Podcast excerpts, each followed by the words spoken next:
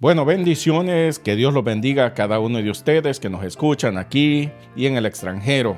Que el Señor Todopoderoso los bendiga y los ayude a seguir adelante y que siempre usted motivémonos los unos a los otros a seguir en el camino del Señor.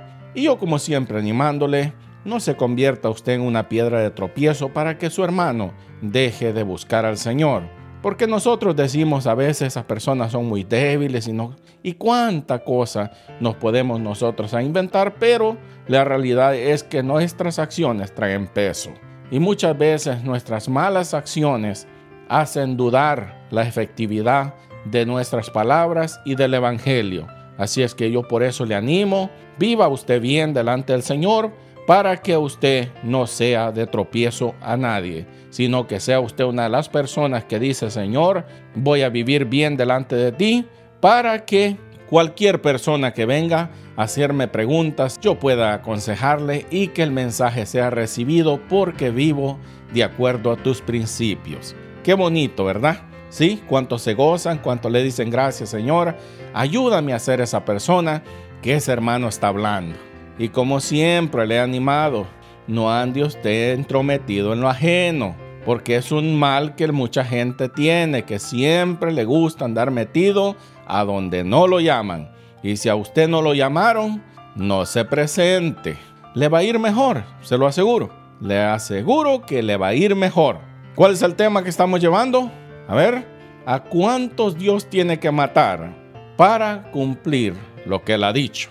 Y eso es una gran verdad y vamos a ir viendo estas historias. Pero quiero que vaya conmigo de una vez.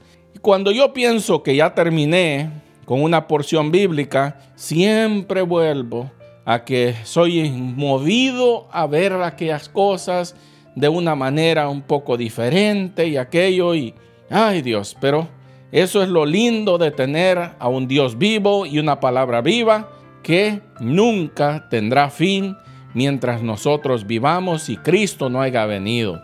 Siempre habrá algo que podamos compartir de la escritura y eso es lo hermoso. Se predican en las iglesias hasta veces tres mensajes por día y cada vez alguien está hablando de algo que nosotros decimos, wow, es un libro vivo, es una palabra viva. Por eso es que se ha venido predicando por más de dos mil años y siempre va a haber un predicador que nos deja con la boca abierta de algo que Dios le mostró a través de las escrituras y eso es lo hermoso. ¿Cuánto se gozan? Le dice usted gracias Señor por tu palabra que es viva y que no solo sea viva, sino que sea viva en mí. Eso es lo más importante. Porque muchas cosas podrán ser vivas para otra persona, pero lo importante es que sea viva en mí y en usted y en aquellas personas que nos puedan escuchar a través de la radio. ¿Cuántos dicen amén? Le da gracias al Señor. Gracias a Dios por eso. Mire lo que dice Segundo de Reyes en el capítulo 21 en adelante. Hay una historia de una persona aquí que se llama Manasés. Y era un rey que comenzó a reinar cuando tenía cuánto? Mire lo que dice ahí.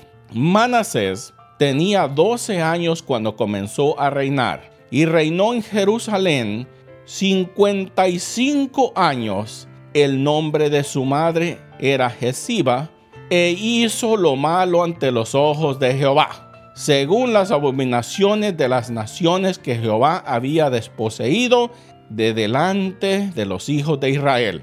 Bueno, todos nosotros sabemos la historia. Este, ¿de quién era hijo Manasés? De Ezequías de un rey que había hecho lo bueno delante de los ojos de Dios. Y a veces decimos nosotros, ¿cómo es que de padres tan buenos salen hijos tan malvados? O a veces al revés, decimos nosotros, ¿cómo es que de padres tan malvados salen hijos tan buenos? ¿No se ha dado cuenta usted que las dos cosas ocurren? Pero hay algo que me preocupa a mí, es que muchas veces dentro de las mismas congregaciones a nivel global, si usted le pone mucha atención, hay mucho hijo desobligado dentro de las congregaciones, a donde deberían de haber hijos más este, preocupados por sus padres, por hacer la obra de Dios y por aquello. A veces eso no es lo que vemos. Y eso es preocupante. Yo me gusta observar y me gusta ver aquellas cosas porque decimos, ¿qué es lo que está pasando? ¿En qué hemos fallado? Porque nosotros siempre tenemos que hacernos la pregunta, si hay un mal, quiere decir que ese mal comenzó en algún lado. ¿Y qué dice ahí? El nombre de su madre era qué? Siba. Y después dice el versículo que sigue, e hizo lo malo ante los ojos de Jehová. Ok, nosotros como padres deberíamos de ser las personas que debe tener ese buen deseo de que nuestros hijos busquen al Señor y que cada quien de nosotros decida yo voy a servir al Señor y voy a enseñar a mis hijos a servir al Señor. Pero ¿qué es lo que pasa muchas veces? Los padres no se toman el tiempo para platicar y hablar con la familia, hablar con los hijos. A veces los ministros son los que tienen los hijos más malos, digamos, de las congregaciones y yo lo he visto. Esto no es porque alguien me lo está contando ni nada, sino que yo lo he visto. Y a veces nos preguntamos, ¿cómo es que es posible que de ese hombre que busca de Dios le haya salido un hijo así?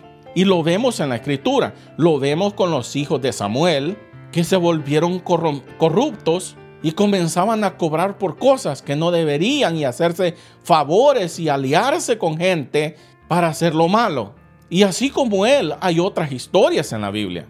Y por eso cuando vinieron y le dijeron necesitamos que tú nos des un rey, y por eso es que vemos todos estos reyes aquí en las escrituras. Porque el pueblo dice, tú ya estás muy viejo, le dice, y nosotros necesitamos tener un rey como todas las naciones. Y Dios le dijo a Samuel, no te han desechado a ti, no te han despreciado a, ti, me han despreciado a mí. Y qué bonito es que Dios pueda hablar de una persona de esa manera, y eso es lo que queremos, que el Dios del cielo hable bien de nosotros. Pero este muchacho tiene, ¿cuánto? 12 años y le había nacido a este hombre. Se cree que después de su sanidad le nace este muchacho y él, él se convierte en el príncipe de la corona y comienza a reinar a los 12 años. Y el nombre de su madre era Hetsiba, otros dicen Hetsiba, y hizo lo malo ante los ojos de Jehová. ¿Qué tipo de madre usted cree que esta mujer era? Si vamos a ver muchas historias en la Biblia y vamos a compartir otra historia en estos programas que vienen acerca de otra persona que hizo lo bueno delante de los ojos de Jehová y menciona el nombre de su madre también. ¿Por qué? Porque a veces estos reyes se casaban con gente pagana, con mujeres adoradoras de ídolos y formaban a sus hijos para que un día fueran adoradores de aquellos ídolos. Otras cosas que tenían es que los que los formaban a ellos porque todos estos príncipes tenían consejeros, tenían personas que los cuidaban y todo. Y estas personas los influenciaban muchas veces, así como los hijos de las tinieblas y se meten dentro de los gobiernos para causar cosas. Al buen entendido, pocas palabras, ¿verdad? Porque todo el tiempo va a ser así. Cuando hay un hombre queriendo hacer lo bueno, ya siempre está una semilla haciendo todo lo contrario detrás de las espaldas de ese hombre. ¿Por qué? Porque ellos quieren hacer que esas cosas que antes se practicaban vuelvan a resurgir. Y Ezequías comienza una reforma de derribar todos los altares de aquello. Y una de las cosas que los predicadores a veces fallamos es de poder presentarle a la persona que escucha un panorama pero que lo puedas casi tocar. ¿Usted cree que los estos profetas y estos sacerdotes de los Baales y de Acera, usted cree que decían, ah, qué bueno que este rey Ezequías hizo esto y todo aquello? Oh, qué bueno. Mi modo, pues vámonos para la casa, pues ya Ezequías tumbó nuestros altares y todo eso. ¿Usted cree que eso fue lo que pasó? Oh, no, hermano. Estos se pasaban ayunando, estos se pasaban clamando a estos dioses, al diablo mismo, para que un día volvieran al poder. ¿Y qué es lo que hace la gente ahora en este tiempo? Lo mismo. Esos son capaces de venderle la misma alma al diablo para volver a regresar al poder. Es que es una condición del ser humano porque el enemigo, que es el padre de ellos, como lo dijo Jesucristo mismo y como la Biblia lo dice, es lo que le gusta hacer a él. es lo que él quiso hacer y eso es lo que él quiere hacer todavía. ¿A quién se le ocurre que la Biblia diga una cosa y el enemigo cree que acelerando los procesos para que la Biblia se cumpla, cree que le va a quitar el trono al Dios del cielo? ¿Usted cree que eso es una cosa fácil de entender para la mente humana así? Si a mí me dicen, mira, eso es un, un marrano, y yo voy a, usted cree que yo voy a decir, a mí se me hace que es una gallina, ¿verdad que no? Es que aquel que tiene los sentidos bien dice, sí, tienes razón, es un marrano. Pero hay muchas cosas así que podemos ver nosotros y decimos, ¿por qué esta gente piensa de esta manera? Y estos adoradores de estos ídolos usaron a personas para llegar a donde ellos querían llegar y porque le habían quitado aquel lugar y siempre andaban buscando a meterse dentro de los gobiernos tras un disfraz militar, tras un disfraz de, de personas consejeros de los reyes y todo, pero siempre con la intención de aprovechar cualquier momento para ir metiendo su veneno.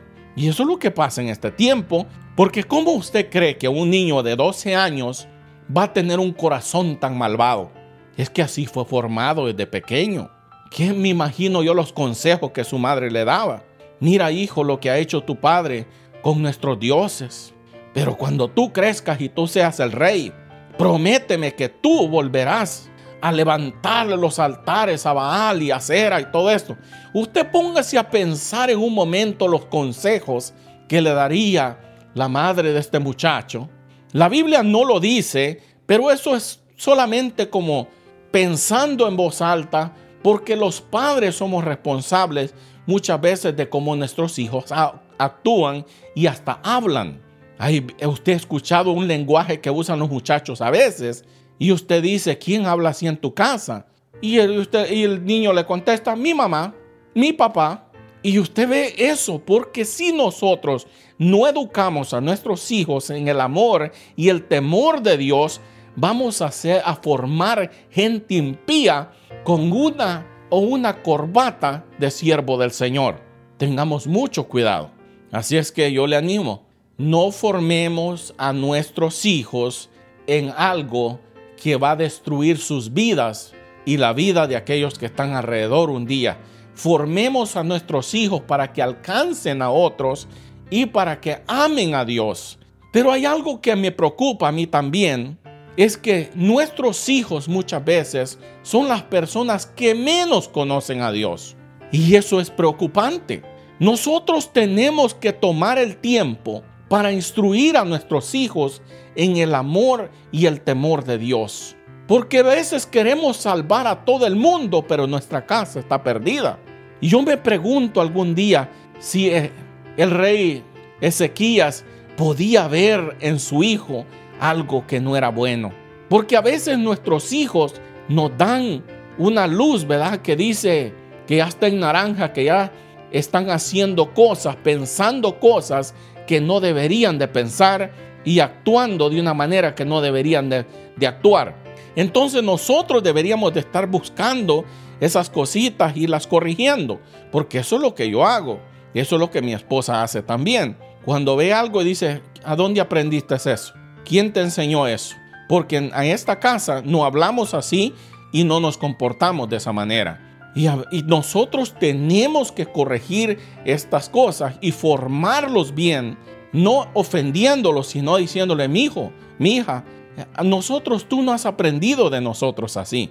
No agarre las malas mañas de aquellas, de aquellas gentes. Por eso la Biblia dice, e hizo lo malo ante los ojos de Jehová, según las abominaciones de las naciones que Jehová había desposeído, expulsándolas delante de los hijos de Israel. Entonces, ¿cómo es que este muchacho agarra estas ideas que ni siquiera él estaba vivo cuando los hijos de Israel salieron de Egipto? Y cuando todos aquellos pueblos habían sido entregados en manos de los hijos de Israel. ¿Y cómo es que este muchacho había agarrado todas estas malas mañas con solo 12 años de edad? ¿No cree usted que había, como dicen por ahí, mano negra en todo esto? Claro que sí.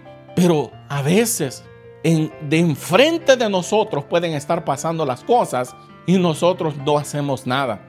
Nos reímos de las malas palabras a veces que hasta nuestros hijos pudieran hablar. ¿Verdad que sí? Pero ¿por qué? Porque estamos tan afanados, según nosotros, en hacer según la obra de Dios, que ya no nos importa nuestra familia. Y esto es un llamado a todo líder. Primero gobierne bien su casa para que después pueda gobernar la iglesia del Señor. Eso es un principio que hasta está en los requisitos de un buen líder y de un pastor. Que primero gobierne bien su casa. Todo líder tiene que gobernar bien su casa para que pueda hacer la obra del Señor. Si su casa es un desastre, de nada le sirve que usted se llame como se llame. Delante de Dios, eso a Él no le gusta. Así es que yo sé que a esto no les está gustando, pero basado en lo que dice aquí, que este muchacho tenía este corazón malo y usted dirá, pero ¿cómo es posible? Hermanos, en el amor del Señor, prestemos mucha atención a cómo estamos formando a nuestros hijos, porque nuestros hijos son el futuro, los futuros gobernantes de nuestros países, los futuros líderes, los futuros pastores, los futuros que van a hacer que nuestra nación funcione, eh, van a ser los del mañana que van a hacer que las cosas se hagan bien. ¿No cree usted que es momento que nosotros tengamos un corazón y digamos, tenemos que tomar tiempo para hablar con nuestra familia? No pase usted todo el tiempo atendiendo los negocios según de Dios y su casa se está desboronando y se está viniendo abajo. Pero usted cree que está haciendo lo correcto delante de los ojos del Señor. Madres, dedíquele tiempo a sus hijos. No esté tan afanada haciéndole solamente de comer y sirviéndoles el plato de comida y lleva usted semanas que ni siquiera le pregunta a su niño o a su niña, ¿cómo estás? ¿Hay algo en que te pueda ayudar? ¿Tienes alguna pregunta? ¿No se da cuenta usted a veces que nosotros no nos tomamos el tiempo para ver y preguntarle a nuestra familia cómo están? No seamos nosotros así. Por eso, ¿quiénes son los que están aconsejando a nuestros hijos? Los de afuera. ¿Quiénes son los que están enseñando a nuestros hijos? Los de afuera, hermanos. Y si algo se mete del mundo en nuestra casa, será por nuestra culpa, porque nosotros no hemos sido los padres que deberíamos de ser. Así es que yo le animo en esta tarde, veamos otra vez cómo estamos viviendo delante del Señor, porque pudiéramos estar formando a una persona que traerá mucha muerte y mucha vergüenza a nuestra familia, a nuestra nación, a nuestro pueblo, a nuestro barrio. Y usted lo ha visto, que de mucha gente cristiana nacieron gente tan malvada que ahora están en la historia como personas muy malvadas. ¿Y qué dice la historia? Su madre era cristiana, su padre era un pastor, pero dicen, pero este hombre esta mujer hizo esto, hizo lo otro, le costó la vida a tantas personas. Y usted dirá, ¿cómo será posible de eso? Hermanos, en el amor del Señor, meditemos en nuestras acciones y no seamos nosotros que consentimos la maldad en nuestra propia casa. Que el Señor te bendiga a ti y a tu familia hoy y siempre. Bendiciones.